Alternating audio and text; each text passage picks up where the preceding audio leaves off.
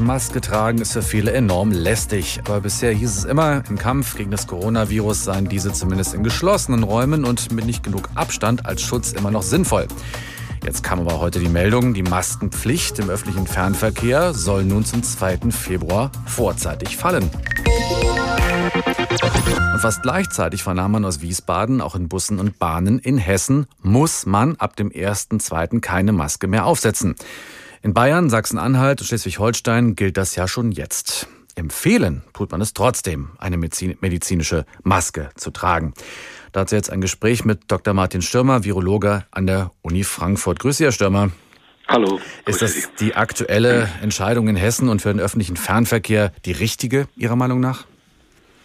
Das ist zumindest auf jeden Fall eine nachvollziehbare Entscheidung. Wenn wir mal äh, uns die aktuellen Fallzahlen angucken, was sowohl Corona als auch äh, andere Erreger, Erkältungserreger angeht, da sehen wir ja schon, dass bei Corona die Winterwelle, die wir ja befürchtet haben, ausgeblieben ist in der Form. Gut, wir testen nicht mehr so viel wie noch vor einem Jahr, aber insgesamt sieht die Situation doch sehr entspannt aus, trotz neuer Varianten. Und ähm, was die anderen Erkältungserreger angeht, auch da sind die Zahlen deutlich rückläufig und insofern ist das sicherlich ein weiterer Schritt, der nachvollziehbar ist. Ähm, und natürlich auch, wenn man mal ganz ehrlich ist, ähm, wir haben so viele Ungereimtheiten in unserer Maskentragepflicht.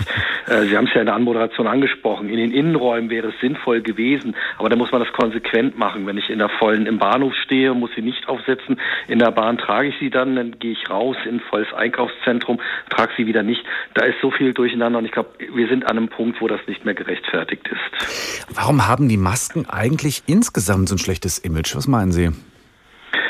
Ich kann es auch nicht ganz nachvollziehen, weil letztendlich eine gut getragene Maske, eine konsequent getragene Maske von beiden Seiten hat schon dazu beigetragen, dass gerade eben die Infektionszahlen eben nicht so exorbitant durch die Decke geschossen sind. Und äh, viele haben das natürlich irgendwo als Einschränkungen in ihrer persönlichen Freiheit gesehen. Ich muss sagen, ich finde einen Lockdown viel, viel schlimmer oder andere Maßnahmen, die dazu geführt haben, dass die Kontakte reduziert worden sind. Und da habe ich die Maske immer als kleinstes Übel empfunden. Natürlich fehlt so ein bisschen so diese Interaktion, die wir ja gewohnt waren mit der Gesichtsmimik. Man musste erstmal wirklich lernen, wie lächeln die Menschen mit den Augen oder was, was bedeutet jetzt dieser Gesichtsausdruck. Das ist natürlich in vielerlei Hinsicht ungewohnt und da kommt sicherlich auch so ein bisschen diese, diese ablehnende Haltung her.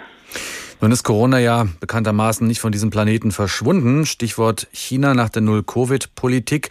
Da grassiert das Virus wieder. Auch in den USA gibt es offenkundig eine neue Variante von Omikron zumindest. Wie ernst muss man das alles nehmen? Also Virusevolution findet statt und wird auch in der Zukunft weiter stattfinden. Das Virus wird sich immer wieder an die Situation anpassen.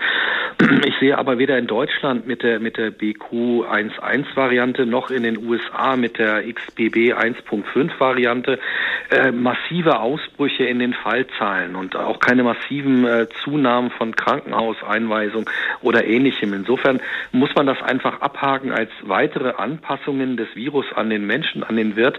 Und sicherlich wird das mal irgendwann so weit äh, gehen wie bei anderen Coronaviren, dass wir das gar nicht mehr merken, dass wir überhaupt erkrankt sind an dieser Erregern oder nur noch marginal merken. Und das ist ja dann letztendlich das, wo man wirklich sagen muss, da soll es hin und da kann es auch bleiben, weil wir haben so viele Viruserkrankungen. Ähm, deswegen mache ich mir jetzt aktuell bei diesen Varianten noch keine Sorgen, dass wir damit äh, so Varianten bekommen, die wie Delta wieder klinisch deutlich aggressiver sind. Das wird sich sicherlich, sehr unwahrscheinlich, dass das in der Zukunft auch nochmal passieren wird.